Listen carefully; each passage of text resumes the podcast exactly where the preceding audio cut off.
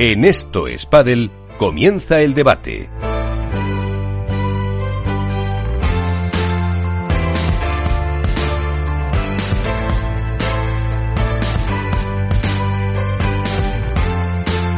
Pues eh, el debate, además de Iván Hernández, enseguida se incorpora Mónica Montes y también está con nosotros Álvaro López de Padel Spain. Eh, Álvaro, ¿qué tal? Muy buenas.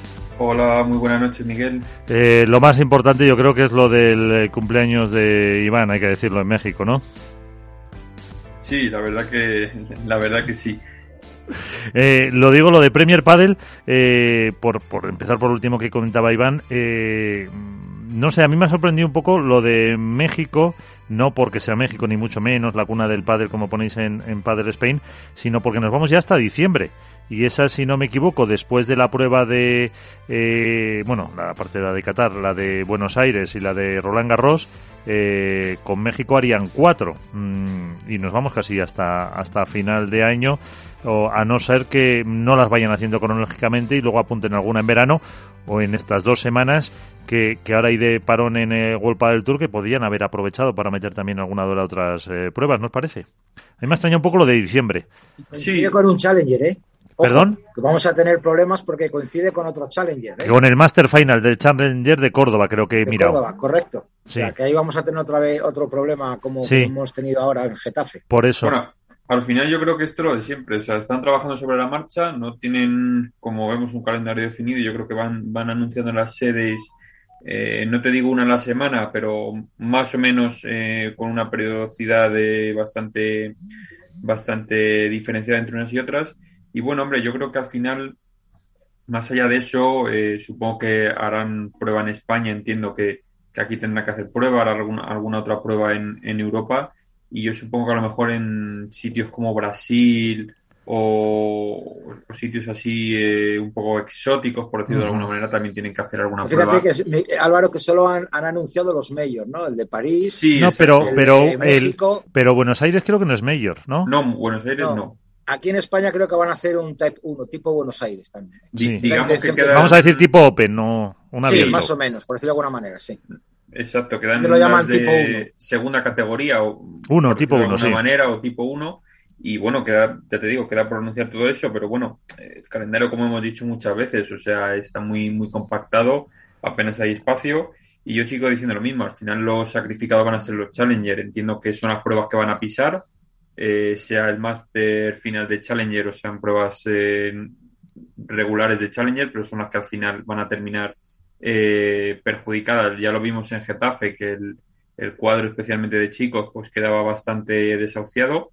Es verdad que hubo gente, porque al final eh, la gente respondió, sobre todo en el club, sobre todo en el, en el Get Indoor, más que en el pabellón. Lógicamente, sábado y domingo sí que hubo aficionados, pero el resto de días bastante pobre de, de apoyo en las gradas. Y bueno, eh, veremos a ver si al final las chicas se lanzan también a este circuito, que yo espero y entiendo que, que sea lo que, lo que harán. Eh, cómo responden los Challenger, porque claro, en este primer Challenger el cuadro femenino estuvo bastante eh, animado y disputado con nombres importantes, pero de aquí en adelante, si al final las chicas deciden unirse a Premier Padel, que entiendo que es la cadencia lógica, eh, veremos a ver en qué quedan los est- estas pruebas del circuito. Eh, veremos a ver si yo lo decía más que nada por la fecha. Digo, supongo que pondrán alguna, alguna antes, pero fíjate, hasta nos quedan todavía eh, seis fechas más.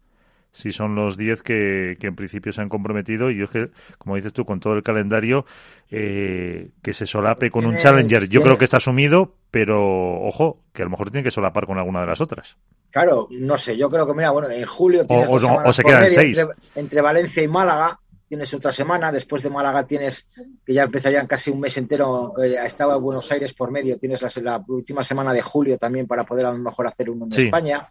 O sea que a- lo que pasa es lo que tú dices, que o se cargan los Challenger, porque ya no quedan más. Bueno, queda el de Calanda, el de agosto, que se pueden cargar. ¿Y qué más queda? No sé, bueno, el de, el de Valencia también, porque septiembre. Albacete, octubre, había otro, o Albacete, no, Albacete es ahora y no se Albacete solapa. es en abril, a final de Sí, abril. sí, a no se solapa. abril. Y, y me parece demasiado precipitado que salga un, un No, no, no, ya seguro que no. A, a mí sobre Entonces- todo me da, me da cierta preocupación, que en- entiendo que no lo harán, queda una semana, la última semana de octubre, queda libre después de Sí. Menorca. Correcto. Pero claro, ahí eh, entiendo que se disputará el Campeonato de España. Ah, Y, y dudo mucho que la Federación Internacional le pise a España, España. teniendo en cuenta que España está en su junta directiva. sí. Eh, No, no, seguro que no. Pero ya tiene fecha, España. ya tiene fecha el campeonato de España. Teóricamente es ahí, no es que tenga fecha, es que no hay otra Ya. para hacerlo. Pero no tiene la fecha decidida, ¿no? Creo que no. Entonces, entiendo que no queda otra opción en el calendario para el Campeonato de España y dudo mucho que la Federación Internacional eh, le pise a España, estando en su junta directiva, el Campeonato de España. Con lo cual, esa semana también la quitamos del calendario. Eh, entonces, estamos un poquito apretados. Saludamos a Mónica Montes, eh, la víbora del padre, ¿qué tal? Muy buenas. Recién llegada de Alicante también. Hola, muy buenas. Pues sí, todavía recuperándome de, esa final de locos del cuadro femenino. Ahora hablaremos, ahora hablaremos eh, de ella, pero eh, antes, eh, bueno, estábamos hablando de Premier Padel, eh, de las eh, fechas. eh, no sé si tienes algo por decir, y si no, entramos en lo de lo que contaba Iván también de eh, Alice Stupa, que ha sido un poco la, la sorpresa no esperada y a tenor de lo que eh, ponía en las redes eh, Alex después de perder la semifinal, eh, con muy buenos resultados, porque han sido, eh, creo que dos semifinales y dos cuartos eh, de la pareja, mm, no hacía presagiar este, este desenlace, ¿no? ¿Cómo lo veis? Ah, voy, voy, digo, no. Venga, digo, tú, no, ya, hasta, hasta el fondo. Que sí, la verdad que, bueno, tanto yo creo que como a mí es verdad que mis compañeros están más metidos ahí con más contactos y también les pillo desprevenidos, con lo cual, pues a mí más todavía.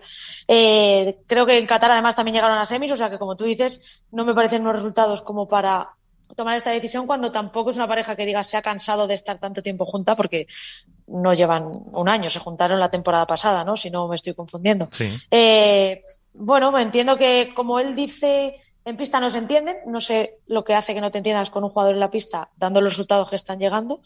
Entonces, no sé, a mí personalmente me da pena porque era una pareja que, que, me, que me gustaba muchísimo, pude disfrutarla en Alicante, o sea que bueno, por lo menos me quitaba esa espinilla, pero no entiendo muy bien la, la decisión de Stupa, que ya confirmó además que había sido él, porque no sé con qué pareja puede juntarse que ahora mismo le salga mejor que estar con Alex Ruiz. Chicos, Bueno, a ver, es- es- esto es una pareja que, que como decía, decía Alex Ruiz en una entrevista, eh, empezaron pareja 7, han llegado pareja 4. Eh, había buena sintonía, de hecho, si no recuerdo mal, el año pasado estaban viviendo los dos en, ¿En Alicante? no- ¿No? Creo que sí que en Alicante, si no recuerdo sí, mal. con la escuela de Pozzoni. Eh, exacto. Eh, este año, bueno, se han, se han separado, que Stupa se ha vuelto a Madrid y demás. Pero, pero bueno, es una pareja que lo, lo raro es que ha pasado lo contrario de lo que suele pasar. Es decir, normalmente a lo mejor en pista hay sintonía, pero fuera no. En este caso, digamos que es al revés. Dentro de pista no había sintonía y fuera, por lo que se deduce, sí se llevaban bastante bien. Entonces, a mí me extraña porque es una pareja que yo personalmente el primero no apostaba por ellos. Sorprendió eh, un poco cuando se generó esa pareja. Exacto, yo a mí por el, el estilo de juego eh, no me, no me atraía demasiado, es verdad que los resultados les han dado totalmente la razón, han crecido mucho y bueno, ahora veremos, eh, como decía yo en el periódico, eh, con quién se juntan, porque claro, las aspiraciones que tienen no es de juntarse con una pareja fuera del top 10, con lo cual tiene que haber un cierto movimiento entre las parejas, mínimo una, no sé si alguna más, que se, que se pueda disolver para juntarse con ellos. Todos hablan y en, en los mentideros se habla de Maxi Sánchez y Pablo Lima, que teóricamente se juntarían con ellos, o sea que no se romperían más parejas en principio, pero yo no descarto que haya dos, tres movimientos más que, que pueden agitar esto, porque al final eh, lo que llevamos de temporada, por muy mal que hayan estado, entre comillas, los números uno, que les ha costado siempre en los inicios de torneo, es verdad que en, en Alicante han barrido, pero el inicio le volvió a costar, le volvió a costar con Campañolo y con, y con Garrido. A partir de ahí dominaron, pero al final están ganando dos parejas, que son ellos y, y Paquito y, y Martín. Entonces, bueno, algo habrá que agitar. Muy pronto me parece, pero en principio algo de agitación va a haber. ¿Cómo lo ves, Iván? Yo sorprendido. La verdad que hay que decir que yo ayer me pilló la noticia de viaje. Eh, llegué ayer eh, a Alicante justo cuando se iba Mónica, llegué yo. Pero bueno, yo he venido de vacaciones. ella No, vino no era nada personal, ¿no? No, no, es nada personal. Además, eh, estuve en contacto con ella durante mientras estuvo en, en, Alicante, estuvimos hablando y bueno, ya nos contará su experiencia periodística dentro de, de esta nueva inmersión en el World Padel Tour, a ver qué tal estuvo todo y cómo si pudo hacer su trabajo de forma correcta y tal, ya nos lo contará. Pero respecto a Alex y Estupa, la verdad es que sí que me sorprende. Me sorprende muchísimo, sobre todo por los resultados, que es lo que dice la gente. Yo, sinceramente, a mí me, sabes que me, que me encanta que me den palos, me van a caer, me van a caer por lo que voy a decir. Yo creo que hay algo más por detrás de lo que nos dicen. Eh, a lo mejor soy el único que me atrevo a decirlo. Eh, yo me he vuelto a ver la semifinal anoche y algunas caritas raras, sí, más bien por parte de Franco Stupasuk, no por Alex, que le veía muy ilusionado pero el juego yo creo que era el mismo, el que están, han estado realizando hasta ahora. Dos torneos ganados, México y Cagliari, eh, semifinales en los últimos tres torneos, un juego que, bueno, se han cruzado con parejas que eran top 2, o sea, es por decirlo de alguna manera. Se cruzaron con, con Sancho y Tapia en, en, Vigo, se han cruzado con los, también con otra pareja top en Alicante. El juego era bueno, pero bueno, los resultados no son los que ellos quieren, que ellos quieren final. Bueno, también sí, pero yo creo que semifinales, siendo pareja 4, como quien dice, es su top. Si tú eres pareja 2, está claro que tienes que llegar a finales. Pareja 4 es porque estás ahí en el límite de entre final y semifinal. Es que además, no sé si, si con Maxi, eh, en el caso de, de Alex y, con Lima Estupa van a mejorar eso. Es que la cuestión no que separas es que vas a mejorar. yo no quito mérito, ¿eh? Yo no quito mérito a que Dios me libre a, dos ex número uno. No, no, claro. Pablo Lima y Maxi Sánchez. Pero el nivel que están demostrando ellos como pareja no se asemeja al nivel que necesita ahora mismo. Y me voy a centrar en Estupa, que es el que ha roto, por, decirlo de alguna manera, la pareja. Necesita para dar ese paso a mayores. Que a lo mejor con Pablo Lima, por su lucha por su juego, tal, puede dar ese paso? Sí. ¿Y que el más perjudicado va a ser Alex Ruiz? También.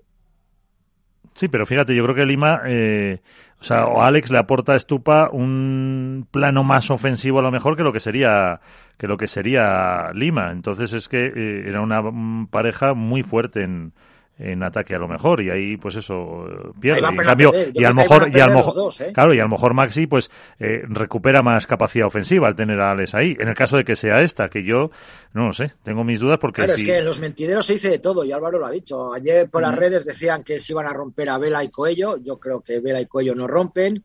Se porque es, un proyecto a largo plazo que tiene el Vela y Coello está enamorado. Sí. así te lo digo enamorado ya no, no sé si físicamente o no, pero de, de, Vela, del estar con él, con un número uno.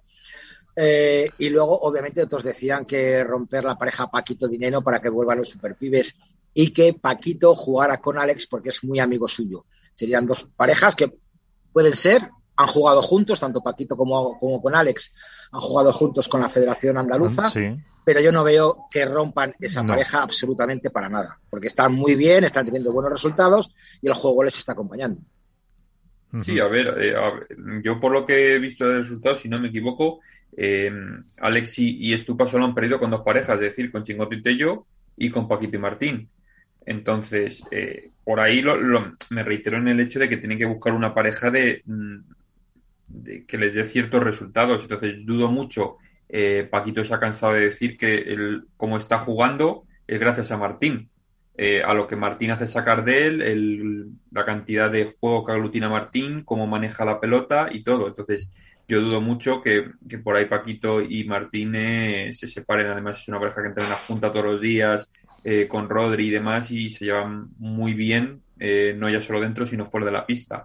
y más allá de, de, de Lima y de, y de Maxi Sánchez, no veo otra pareja que ahora mismo tenga avisos de romper eh, con, ya te digo, con ciertos eh, con ciertas garantías de que les ofrezcan pelear como lo que han estado haciendo hasta ahora, que son semifinales. Entonces, lo veo muy complicado. Yo creo que si se juntan, con quien se junten ahora mismo, eh, salvo la pareja 1 y 2, obviamente, va a ser una bajada de nivel. Capra, ¿eh? Sí, pero yo creo que con quien se junten ahora mismo, cualquiera de los dos va a ser, lógicamente, una bajada de nivel y de prestaciones en cuanto a resultados. Sí, y que son, como decía Mónica, desde el año pasado, entrando juntos con Pozzoni los dos, una estructura y, unos resultados que han acompañado. Mónica. Ahora hay otra posibilidad que también decía algunos, dice la vuelta de Sancho con, con Estupa, pero ahí esa sí que no la veo yo ni, ni, ni, ni, vamos, por de ningún lado. Ahí esa sí que no la veo. La vuelta de Sancho con Estupa yo no la veo nunca. Entonces, viendo el ranking que le tengo aquí ahora mismo delante, o sea, nos tenemos que ir, pues eso, a Pablo Lima, Maxi Sánchez, o a Lucho Capra y Javi Ruiz, y ya más abajo nos tendríamos que ir a un Momo González, Javi Rico. Bueno, Estupa ayer en, una entrevista dijo la frase, no sé si la habéis leído, algo así como los clásicos nunca pasan de moda o algo así dijo ahí, yo, ahí yo me tiro a Pablo Lima, ¿eh? Claro, sí, entonces está hace indicar que sí, pero yo no sé. Personalmente me, te da un poco de pena porque al final es eso, es una pareja que, viendo cómo está el pádel, el nivel que están teniendo, que están llegando a semifinales y a cuartos, no, me parece que se ha rendido demasiado pronto Estupa, siempre y cuando sea por, por lo que él ha dicho. Pienso un poco como Iván, algo, algo se nos está escapando porque no es normal, o sea, no sé, no me parece normal el que tires la toalla, por así decirlo, tan rápido, como digo, cuando estás viendo que Lebron y Galán están volviendo al nivel que tenían el año pasado, que es increíble, Paquito y Dinero igual. O sea, realmente has jugado contra dos parejas del circuito que se te han podido atragantar y, ya has decidido que no está funcionando la pareja. No sé, creo que hay algo que se nos está escapando y no sé si averiguaremos, pero para mí creo que también es un poco un error, por decirlo hablando claro, y que van a salir perdiendo los dos. Pues Alex la ha tocado sin quererlo, pero Estupa yo creo que mm. se va a poder arrepentir. Porque quien dudo mucho, quien dudo, vamos, muchísimo que se separen, eh, es verdad que, que, los resultados no les están acompañando y que siempre están ahí, pero no terminan de darse paso, son Tello y Chingoto. Pero dudo mucho que esa pareja rompa, vamos, eh, con, la unidad, que tienen. Entonces, ya te digo, quitando a Maxi y, Lima y Tello y Chingoto, que podría ser quizá la otra que por resultados, porque ya lleva mucho tiempo, erosión de la pareja, llamémoslo como queramos, bajando de eso, eh, niveles. Ojo, pero tú fíjate una cosa, Álvaro, tú imagínate que se juntan Tello y Alex Ruiz.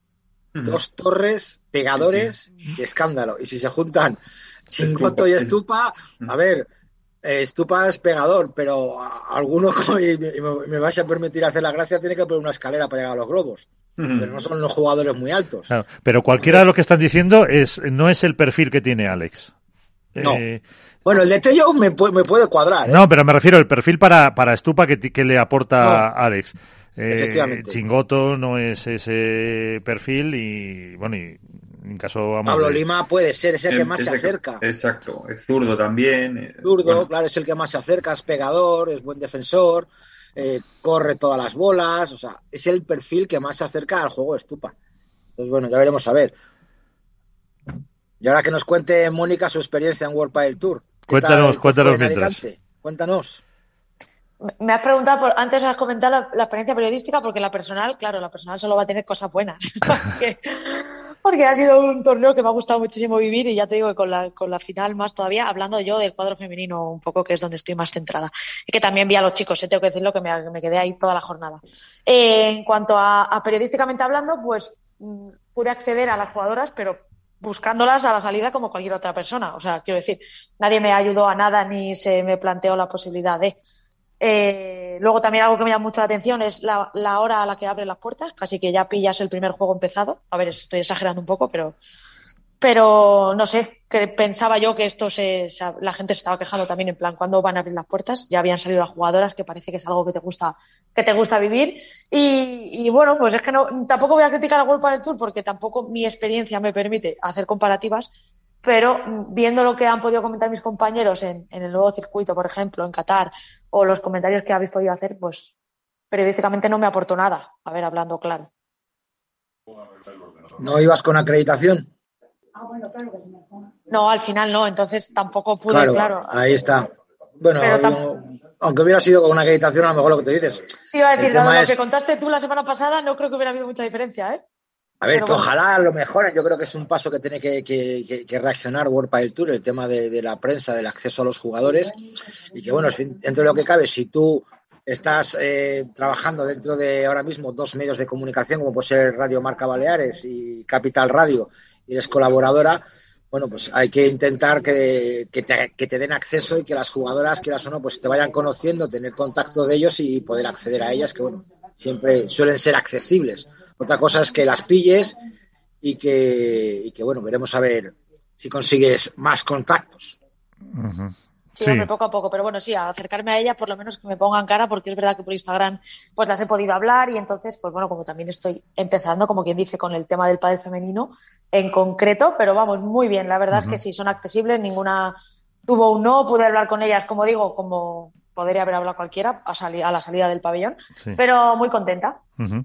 Pues eh, ahí está. Ahora hablaremos un poco de esa final femenina que estuviste siguiendo, Mónica, porque yo creo que eh, alguien la vio y la sufrió desde dentro y también la masculina como es el mister, como es eh, Rodrigo Vide. ¿Qué tal? Eh, muy buenas, eh, buenas noches. Gracias por estar con nosotros. ¿Qué tal? Buenas noches.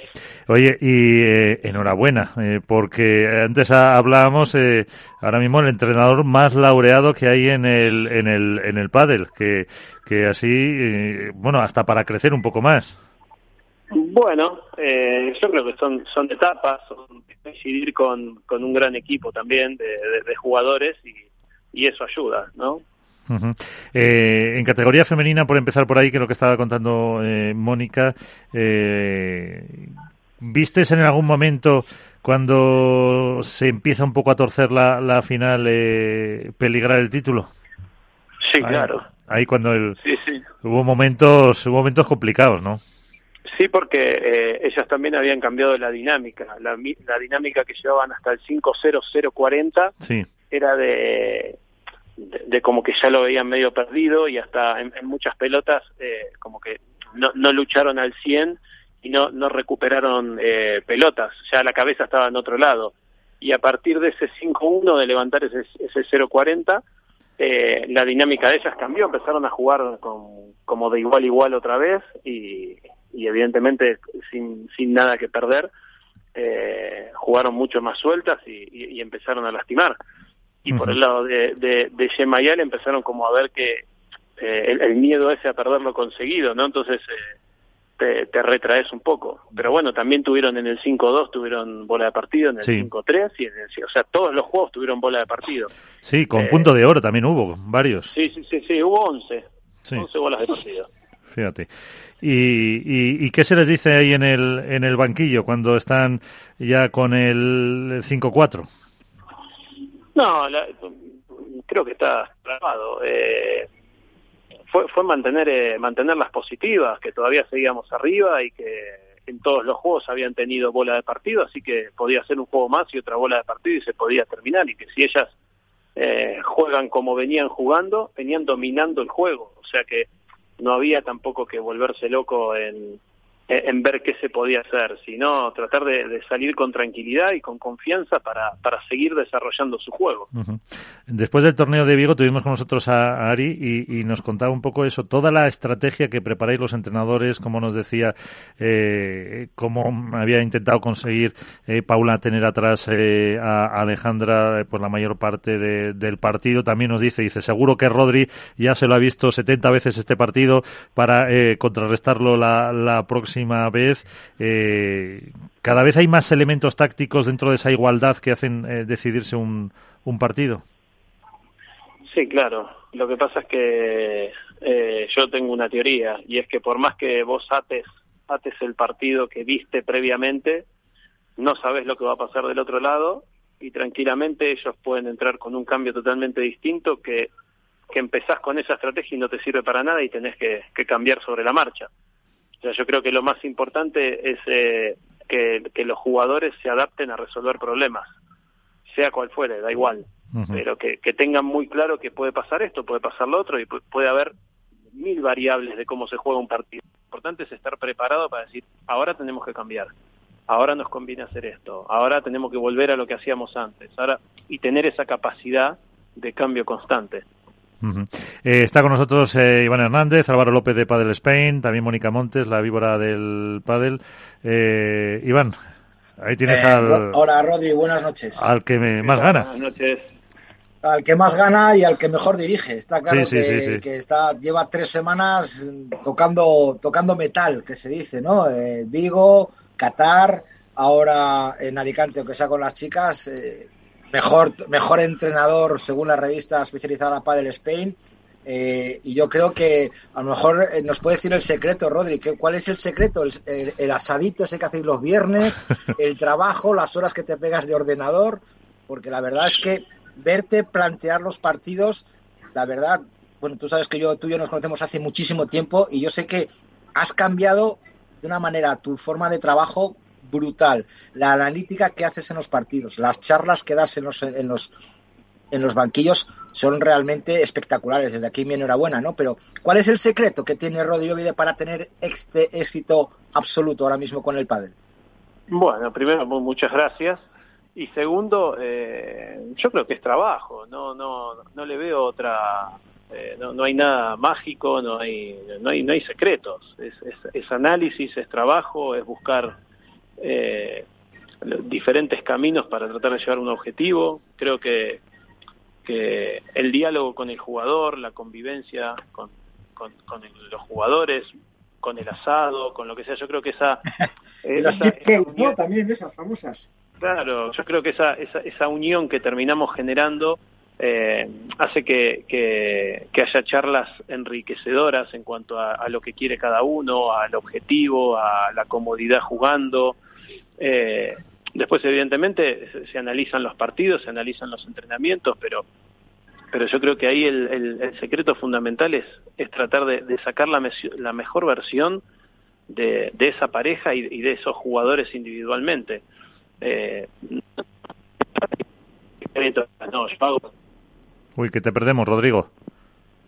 Hola, hola. Ahora. Eh, no, no, creo que, que, haya ningún secreto ahí. Con, con Gemma y Ale trabajamos unas cosas, con Paco Martín trabajamos otras y, y la verdad que creo que es, es muy fácil eso. A, a, a la motivación, Uy. de, de llevarlo de lo mejor posible, Intenta... de divertirse, de pasarlo bien. Sí, te decía, intenta no moverte mucho, que se nos va un poco como, como la como la cobertura, como estamos destacando ah, ese... Estoy, estoy, sentado en la cafetería del club. Ah, vale. Pues, bueno, pues entonces eh, ahí. Eh, Álvaro. Hola, buenas, Rodri, ¿qué tal? ¿Qué tal? Buenas noches. Bueno, lo primero, enhorabuena eh, por el título en chicas y lo segundo, preguntarte, eh, ¿quién te está haciendo sufrir más en este inicio de temporada, las chicas o los chicos, por el momento? Yo creo que lo sufro siempre, independientemente de, hasta con, con los partidos de, de la gente que estoy los miércoles o si me toca a veces ir un martes o yo creo que sufro sufro con todo porque al fin y al cabo cuando entrenás con, con los jugadores el día a día ves el esfuerzo que hacen ves el empeño que le ponen y ves ves muchas veces cómo trabajan y ves que por ahí en el partido no lo pueden plasmar o, están nerviosos o, o, no están cómodos ahí es donde empezás a sufrir porque ves ves que lo puede hacer y que en el día a día lo hace y que ahí no lo puede plasmar. Uh -huh. eh, y Mónica, ¿qué pregunta tienes para, para Rodri? Buenas noches. Lo primero, enhorabuena, como han dicho mis compañeros. Y bueno, siempre tiro por bueno, el cuadro femenino, gracias. pero hoy me voy a ir por el cuadro masculino. Porque, bueno, hemos visto sobre todo en cuartos y en semis que Paquito y, y Martín perdieron ese primer set y tuvieron que ir a tres sets en ambos partidos. Eh, ¿Cómo se remonta ese, no? Es decirle a tus jugadores, oye, esto hay que ganarlo como sea, porque los dos partidos fueron, muy parecidos y luego ganaron de manera bastante, bastante, bueno, cómoda, entre comillas, ¿no?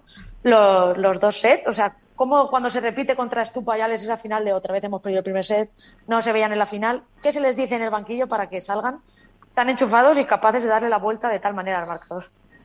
Yo creo que que también ellos están teniendo ahora una memoria de éxito, lo mismo que las chicas, ¿no? Ganaron, vienen ganando tantos partidos y a tantos rivales que, que quieras o no, eso te da la confianza para decir, no, si este partido ya lo gané, eh, perdí el primer set y si lo juego bien, voy a tener la chance de ganarlo. Yo creo que va por ahí el tema.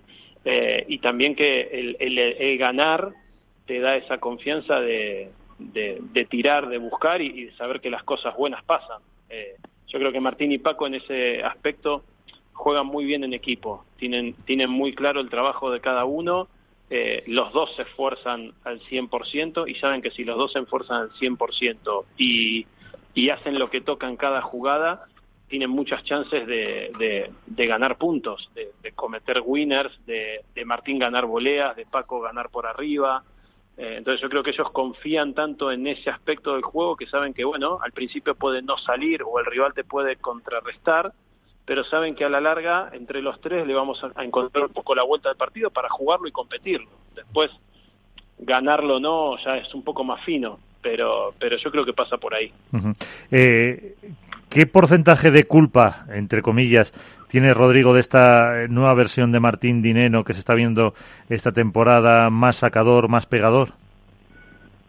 Bueno, creo, creo que es, eh, yo creo que es entre los dos. Como te dije antes, eh, eh, para mí lo importante es tener el diálogo, porque por más que yo vea cosas, yo desde que Martín vino a entrenar la primera vez con, con Agustín, eh, yo le dije mi, mi, mi, versión de para mí lo que tenía que ser Martín Dineno. Eh, y bueno, de ahí la empezamos a trabajar con, con algunos cambios de él, algunos cambios míos, vamos por acá, vamos por esto, pero bueno, el, el, el objetivo fundamental era ese, que Martín no sea un derecha de solamente bandeja, volea y sostener, y defender y sostener, sino que sea un chico que con esa buena defensa que tiene, pueda contragolpear y pueda ser mucho más efectivo en el ataque, porque al jugar con un jugador agresivo como Paco, eh, si Martín también se convierte en agresivo, el de enfrente va a decir, bueno, ¿a quién le tiro la pelota? Se la tiro a Martín y me lastima, se la tiro a Paco y me lastima. Eh, entonces, si a Martín lo dejábamos en, en su papel de, metedor de pelota, eh, iba a sufrir mucho, sufre mucho. No, yo ahí le doy la razón sobre todo a Rodrigo, en el tema del cambio que yo he observado de los últimos tiempos, el último año y medio con, con, dinero, sobre todo es la entrada en la volea de revés que tiene tremenda en el, después de cuando él saca que entra con esa volea de revés tremenda a la esquina y sobre todo la sorpresa de ver a un, a un dinero pegador, que, que, que antes no era un jugador, lo que dice Rodri, era un, un, derecha base, por decirlo de alguna manera, como él lo ha descrito, ¿no? De meter bola, aguantar y punto. De repente ahora sorprende con esa dejada, sorprende con esa volea, sorprende con ese smash. Yo creo que ahí el trabajo de Rodrigo está claro que es, para mí, fundamental. Y hablando de cosas raras, por decirlo de alguna manera, Rodri, me gustaría que me, con, nos comentaras un poquito la noticia que salió ayer de la ruptura de Alex Ruiz y Estupa. ¿Cuál es tu opinión al respecto? La verdad que me sorprendió. Me sorprendió porque para mí están jugando bien y están haciendo buenos resultados. Están pareja 4, eh, luchando todos los partidos, o sea, las dos semis que perdieron las perdieron en tres. Eh, no, no, la verdad que me sorprendió, no pensé que esa pareja se iba a separar. Eh, no, viste, no, no me dieron ninguna señal de decir, no, esta pareja está medio rota, no, no. Eh, también que las publicaciones a veces son algo, son algo mentirosas, ¿no? Pero, pero veías las publicaciones cuando terminan los partidos y todo, y bueno, era una publicación normal, no, por eso, digo, me sorprendió. No, no, sí. no tenía ni noticia y ayer cuando vi la, vi la publicación, la verdad que me llamó mucho la atención. ¿Y qué parejas puedes ver tú como compañeros de esa ruptura? Uy, evidentemente van a tener van a tener que desarmar. No sé, no sé, no sé quién se desarmará de ese de, de esas que están dando vueltas. Pero bueno, eh, yo creo que si si nos ponemos a pensar que esa pareja que estaba a priori muy bien se separó por ahí va a haber otras que van por atrás, que también están bien y se pueden separar tranquilamente. Creo que el pádel va, va ya hace unos años que viene mostrando esa tendencia, ¿no? Que cada tres, cuatro torneos hay cambios de parejas y hay que adaptarse. Sí, hace, hay que... que se, se, se, habla mucho de proyectos, proyectos, proyectos, pero al fin y al cabo está demostrado en los últimos años que los proyectos realmente son muy poquitos. Uh -huh. eh, bueno, vosotros tenéis eh, dos proyectos ahí, ahí serios. Sí, pero te terminan avalando los resultados, porque yo no tengo ninguna duda de que si tanto a Yema Yale o a Martín y Paco les hubiese ido mal, no hubiese durado el proyecto. Sí. Creo que de, hoy el pádel se hizo muy resultadista en ese aspecto. Y, y, uh -huh. y, y, y para los entrenadores está mal porque no te deja tiempo para trabajar. O sea, es muy difícil que una pareja en tres torneos se compenetre muy bien y tenga grandes resultados muy difícil. Eh, tienes que congeniar muy, muy bien. Yo lo dije el año pasado, Yema Yale y Paco y Martín hicieron dos pretemporadas impresionantes. O sea, pareja que venía a jugar pareja que, se iba a casa eh, perdiendo. Eh, creo que Martín y Paco ganaron todos los, los, los amistosos que jugaron, salvo con Lebrón Galán, que tuvieron set iguales eh, un par de veces, y, las chicas ganaron todos. Y sin embargo, su inicio de año fue más nervioso que, que con resultados espectaculares. Pero bueno, ahí entre todos confiamos en que la pretemporada había sido buena, que el nivel mostrado había sido bueno y que eh, solamente quedaba intentar hacerlo en el torneo. Pero tranquilamente eso, no sé, con dos, tres torneos más que no hubiese ido bien, por ahí tranquilamente el proyecto se caía. Rodri, yo quiero hacerte un par de preguntas. Eh, una de Paquito y, Martín. Em, entiendo, corrígeme si me equivoco, que el resultado de la final quizá lo abultado es por el cansancio que acumularon no solo del torneo anterior y de esa semana de competición, sino por las, las semis y los cuartos, que ellos los jugaron a tres sets los dos. Em, y en ambos tuvieron además que remontar, entonces entiendo que por ahí quizás eh, venían bastante más cansados y saber cómo están físicamente. Y luego, por otro lado, eh, preguntarte por Alejandra Salazar. Eh, le leí a mi compañera Mónica que había conseguido 40, 40 torneos, 40 títulos. en el momento en el que está Alejandra Salazar, que es jugadora veterana, pero creo que es ahora mismo su, su mejor momento de carrera, eh, un poco cómo valoráis en el equipo los números que está haciendo y, tú que estás cerca de ella, cómo, cómo lo valora ella. Bueno, te voy por partes. Eh, con, con, Martín y Paco, eh, sí, sabíamos que eh, si pasábamos rondas iba a ser cada vez más duro, porque la, los cuartos, sobre todo, era hasta que sangre alguna pareja. O sea, se estaba jugando hasta que hasta que sangre alguno. Porque porque Martín y Chingo tienen tienen un, mismo entendimiento del juego, se conocen muchísimo. Entonces, claro, cada punto era una batalla a, que salga sangre. Entonces lo teníamos claro. Eh, la idea era ver cómo podíamos doblegar eso y romper para, para, para no sangrar nosotros y que puedan sangrar ellos. Eh, pero sí que es verdad que la semi eh, se estuvo mejor de lo esperado porque después de, de haber terminado el partido Paco con calambres y Martín al borde, bueno, pensamos que la semi eh, iban a estar peor, pero bueno, al otro día ya eh, entre la bici, el fisio, eh, la, entrada en calor, la verdad que los chicos empezó el partido y se empezaron a encontrar un poco duros. Se nos ha quedado, se nos ha cortado la comunicación con Rodrigo Vide.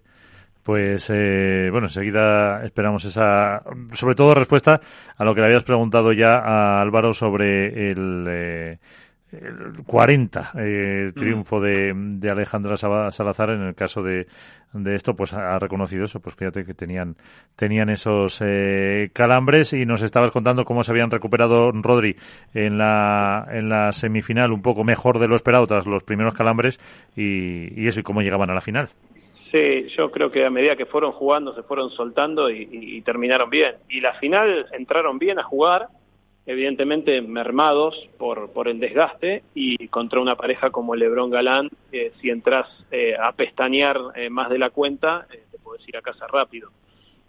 lo teníamos claro, pero bueno, ellos también jugaron muy bien y cuando esa pareja juega bien, tenés que estar 10 para ganarles. Si no estás 10 es muy difícil sostenerles el ritmo y, en cuanto a lo de Alejandra. Ale, me parece. Uy, pues eh, volvemos a tener eh, problemas con la comunicación con, con Rodrigo. Si no, lo vamos a, a dejar. Eh, Sí, Rodrigo, eh, ya te dejamos porque se nos corta. Eh, unas palabras, por lo menos, para lo de para lo de Alejandra después de 40, de 40 triunfos que no, me parece que Ale es una jugadora que, que se reinventó y tiene una capacidad de mejorar, de trabajar, de escuchar eh, y una humildad impresionante. Eh, eh, por eso es lo que es en el pádel femenino y, y por eso eh, eh consiguió los títulos que consiguió, número uno con cuatro o cinco compañeras, no, no, no saqué la cuenta, pero anda por ahí eh, se adapta a todas las maneras de jugar, así que la verdad no, no, no, no tengo palabras, o sea, para mí es un orgullo eh, entrenarla y, vivir el día a día con, con una personalidad del pádel como es Alejandra y una jugadora que, que va a pasar a la historia. Efectivamente. Y, y, ya, ya, bueno, no sé si tiene Mónica una cuestión y si no la, la última por mi parte. Em, tantas finales de las número uno, número dos eh, ¿Va a ser un poco la tónica dominante este año? ¿Crees que, entre comillas, nos vamos a aburrir de, ver estas eh, finales? O incluso otros años, en los primeros torneos siempre hay más sorpresas. Este año parece, parece que no. Eh, también es una temporada larga y más si las chicas pues al final se apuntan en otro circuito, con lo que no sé cómo lo estáis planteando, cómo lo estáis viendo. La verdad que es algo que no, no lo pensamos aún eh, nosotros tenemos puesto en la cabeza eh, tratar de jugar la mayor cantidad de domingos posible y cuando estemos en el domingo intentar ganarlo también. Eh, quien esté al lado o enfrente, bueno, eh, en este caso es la número dos, pero no, no, no, no se piensa eso. yo creo que ellas demostraron que a la número dos le pueden ganar más de las que pueden perder eh, entonces, creo que ahí generan una, una tranquilidad, eh, entre comillas, ¿no? Y, y, una seguridad de saber que si juegan bien, lo pueden ganar el partido. Eh, también es verdad que, como está el padel hoy, en, en tres torneos puede haber cambios. Como dijiste vos, si las chicas llegan a arreglar el otro circuito y se agrandan los torneos, el año va a ser largo. Por lo tanto, eh, si vos no venís consiguiendo resultados te empieza a pesar a medida que va pasando el año y cada vez perdés la concentración, perdés la paciencia y bueno, ahí es donde empiezan a caer eh, jugadores, ¿no? Que, que empiezan por ahí un año espectacular y a medida que va pasando el año ese fastidio, esa falta de resultado hace que, que te vayas desconcentrando y pierdas partidos que no tendrías que perder. Pues con eso nos quedamos. Un placer hablar eh, con Rodrigo Vide. Esta semana, a ver, eh, Semana Santa, si tenéis un poquito más de tranquilidad hasta el próximo torneo, podéis descansar un poquito, que os lo habéis más que de sobra ganado. Eh, con lo dicho, como siempre, un placer. Rodrigo, un abrazo. Muchas, muchas gracias a ustedes y buena Semana Santa. Igualmente. Eh, pues eh, bueno, que tampoco les viene mal a los jugadores con toda la carga de partidos eh, estos días de, descanso. y nos estabas contando tú, Mónica, antes de que entrara Rodrigo, un poco esa accesibilidad que tienen las jugadoras, incluso la que estábamos comentando ahora, Alejandra con sus 40, con sus 40 triunfos. La verdad que sí que es, bueno, pues es un gusto que ellos estén siempre tan dispuestos a, escucharte o a hablar contigo un rato, a atender a la gente que se acerca ahí, ¿no? Al final a, reconocer pues tu trabajo con todo el cansancio que llevaban encima y las ganas que tenían de, irse a comer un arroz, como me dijo Alejandra que se iba a ir. Entonces, la verdad que, que sí que se, se valora mucho porque, bueno, siempre, pues al final son los mejores eh, jugadores y jugadoras de pádel ahora mismo actualmente y, y poder estar con ellos de tú a tú pues se valora, así que desde aquí agradecérselo a, a, todas las jugadoras, porque son con las que más trato, pero por ejemplo también salió Paquito y Dinero y también estuvimos un rato allí hablando, o sea que la verdad que muy, muy contenta por esa parte. Eh, y eso se, se agradece. De, de, lo que decía Rodri, de si las chicas al final se deciden por el otro circuito, eh, no sé si alguno de los tres tenéis alguna novedad, porque ah. la verdad mm, que mm, se está cada vez hablando menos de, de eso. El, la siguiente prueba es París o es Buenos Aires. Ahora tengo la. Es París. Es París, en Roland Garros. ¿Cuándo era? No sé si os acordáis, era en finales de mayo, principios de junio. Sí, primeros de junio, sí, por junio, por ahí. Sí. no sé si tenía por aquí yo el calendario, pero me parece que era. Del 11 al 17 de julio. Ah, de julio. Ah, de julio, ahí veo una semana un hueco, sí. sí, entre Valencia y Málaga, correcto. y luego viene Buenos Aires en agosto. O sea que ahí tienen un poco. Eh, bueno, en Buenos Aires en agosto es uno de los huecos que había por el verano. Eh, hasta julio tendrán las eh, chicas, pero no sé. Fíjate que tienen Finlandia, que no sé, eso, eso es una exhibición, pero bueno, igual les obligan a ir a los top. Imagínate que obligan a ir a los a los top, porque eh, las exhibiciones de World del Tour es World del Tour el que decide qué jugadores van a ir. Imagínate que se cogen a los a los 10 primeros, por decirlo de alguna manera, van volarían desde Finlandia, luego Finlandia a Valencia, de Valencia a París, de París a Málaga, una semana de descanso y luego Buenos Aires. O sea, se pueden pegar una paliza Sí, pero fíjate, pero fíjate de lo que vienen antes, que estaba mirando el calendario, porque está Marbella, Austria seguido, Francia, seguido, Valladolid seguido. seguido. Y, luego tres días de descanso. Y luego Finlandia y Valencia. O sea, mm, el mes de junio y julio puede ser, puede pasar mucha. Bueno, y si te vas un poquito más atrás, enlazas Copenhague, bueno, con un, con un, Challenger de Mallorca. Copenhague, Marbella, Austria, Francia, Valladolid. O sea, casi cuatro seguidos, que también es brutal. Pero bueno, ahí ya lo, veremos la opción de los jugadores.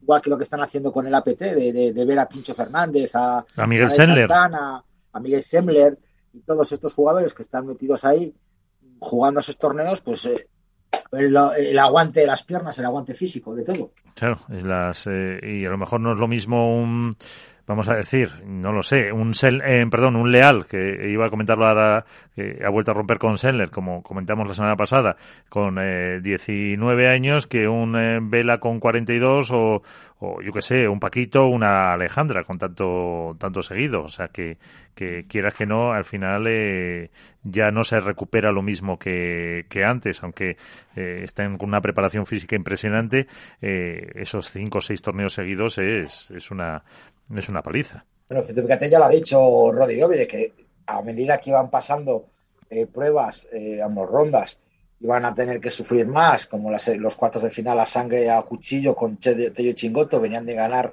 eh, Qatar, volaron el mismo domingo, el martes ya estaban, el martes o el miércoles, el martes ya estaban otra vez en Alicante, o sea, ese tute de no de recuperación está claro que pasa factura. Sí, y van a ser dos. puede llegar eh, ese momento en el que tengan que decidir perderse alguno de los torneos, eh, por ejemplo, pues no inscribirse a, no sé, a Valencia de vuelta del Tour para descansar y ir a. tienen que estarles, tienen que presentar un parte de lesión. Claro, sería incumplimiento de contrato.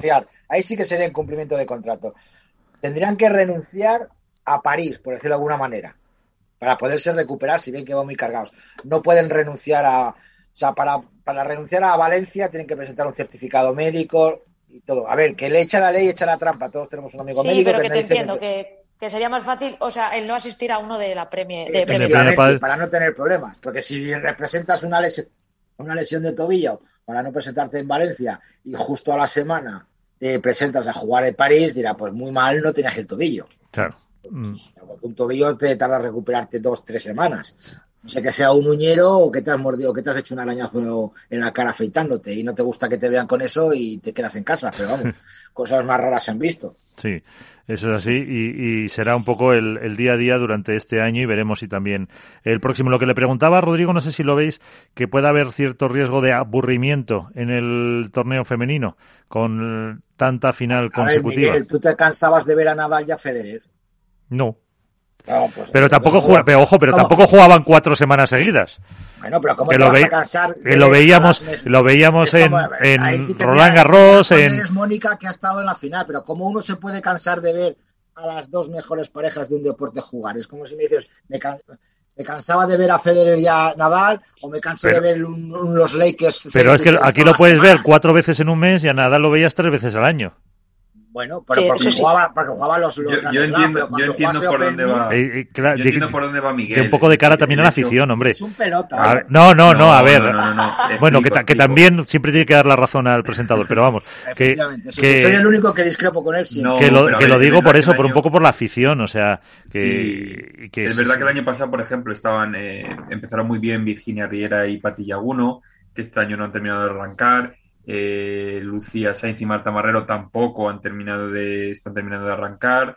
Eh, Aranza Osoro y Victoria Iglesias estamos tres cuartas partes de lo mismo. Mm, Tamara y Bea. Y, las tampoco. Eh, Martita y Bea es verdad que ganaron el Challenger de Getafe, pero bueno, tampoco, y han llegado a semifinales, pero bueno, les falta quizá ese plus.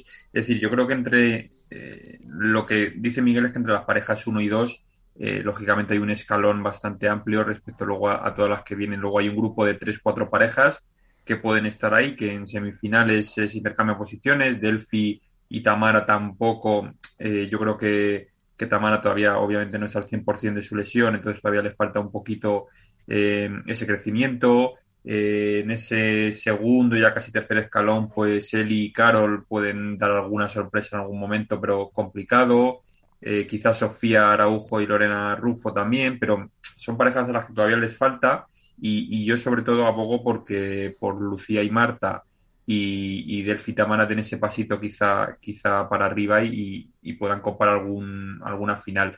Pero vamos, yo creo que de momento en los próximos por lo menos dos, tres torneos, eh, salvo sorpresa mayúscula, la cadencia va a ser la misma.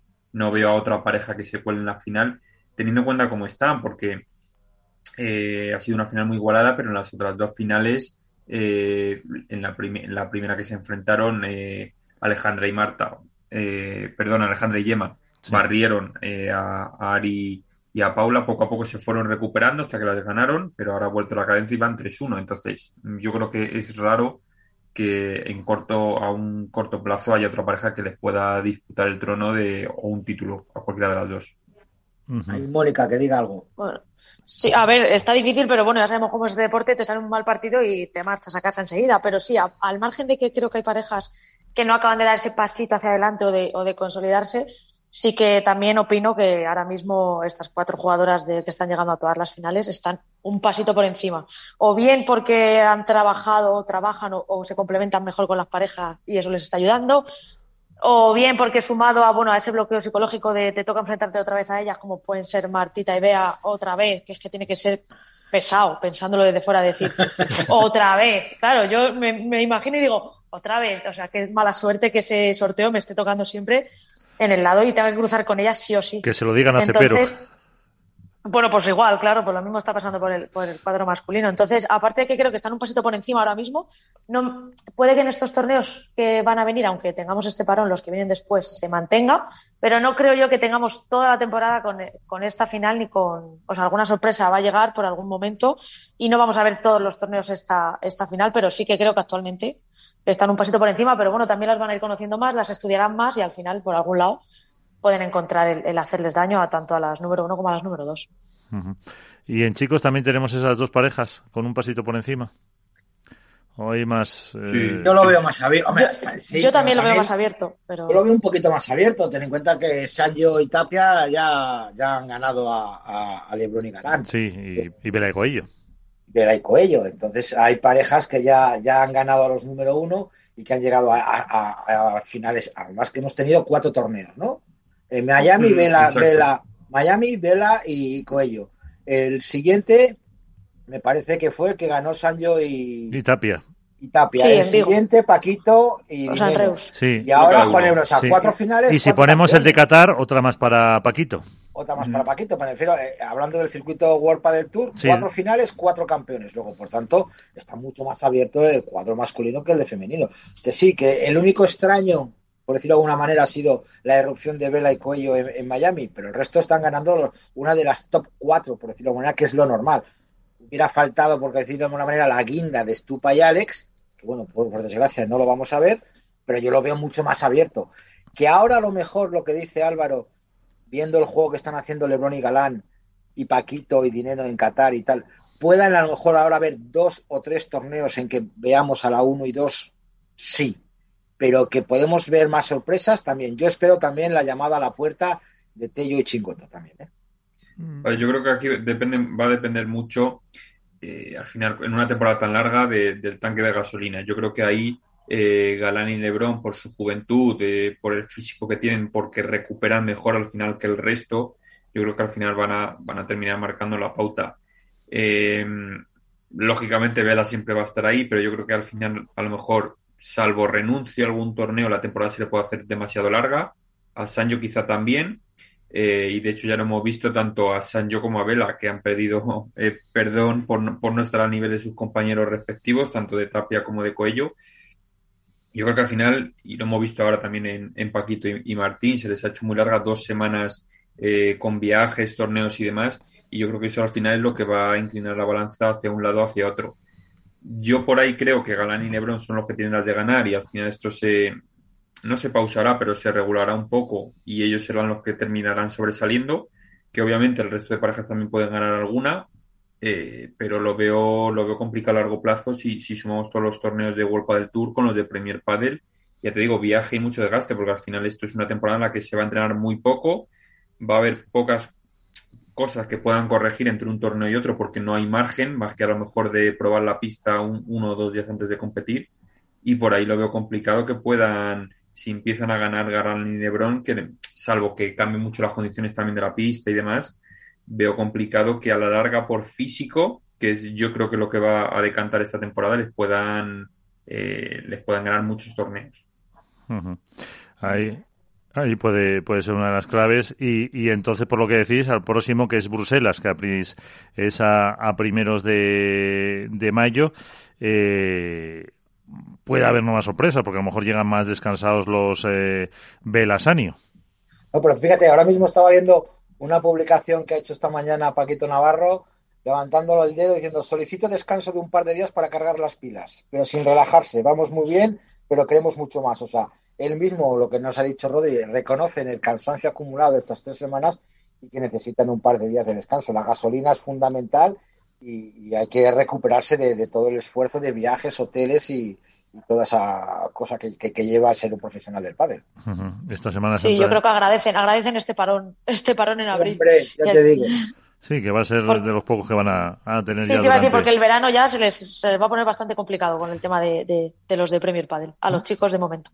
Eso seguro, seguro que sí, cuando se conozcan las nuevas eh, pruebas. Pues yo no sé si tenéis algún apunte más que queráis eh, decir de lo que ha sido el torneo de Alicante. Esperaremos a ver eh, qué pasa en Bruselas. Tenemos todavía la semana que, que viene, incluso la siguiente, para, para decidir, para hacer esa porra de lo que eh, puede pasar y también eh, si conoceremos esas eh, no sé si hay que hacer la porra en este caso para ver con quién con quién se van Estupa y, y Estupa bueno, y Alex. ahora tenemos dos semanas de descanso de, de, de torneos por ¿no? eso por que, eso que, pero también es, es, hombre si tienes que romper si tienes que romper es el momento o sea, no, si, estás, claro, si, si estás dudando, si estás con, con, que sí, con que no, que no estoy a gusto, eh, viendo el calendario es eh, ahora, no vas a romper cuando me tienes tres semanas contigo, seguidas. Miguel, me cojo dos semanas de descanso.